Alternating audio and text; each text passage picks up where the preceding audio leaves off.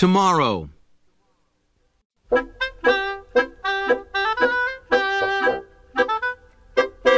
Toad woke up. Drat, he said. This house is a mess. I have so much work to do. Frog looked through the window. Toad, you are right, said Frog. It is a mess. Toad pulled the covers over his head. I will do it tomorrow, said Toad. Today I will take life easy. Frog came into the house. Toad, said Frog, your pants and jacket are lying on the floor. Tomorrow, said Toad from under the covers. Your kitchen sink is filled with dirty dishes, said Frog. Tomorrow, said Toad. There's dust on your chairs. Tomorrow, said Toad. Your windows need scrubbing, said Frog. Your plants need watering. Tomorrow, cried Toad. I will do it all. Tomorrow. Toad sat on the edge of his bed. Blah, said Toad. I feel down in the dumps. Why? asked Frog.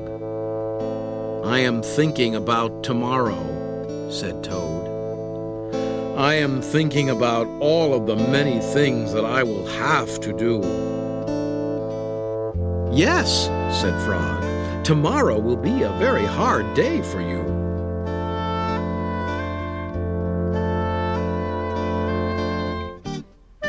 But Frog, said Toad, if I pick up my pants and jacket right now, then I will not have to pick them up tomorrow, will I? No, said Frog, you will not have to. Toad picked up his clothes. He put them in the closet.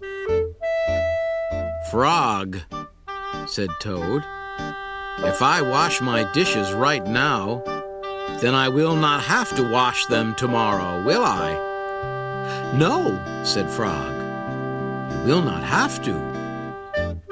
Toad washed and dried his dishes. He put them in the cupboard. Frog, said Toad, if I dust my chairs and scrub my windows and water my plants right now, then I will not have to do it tomorrow, will I? No, said Frog. You will not have to do any of it. Toad dusted his chairs.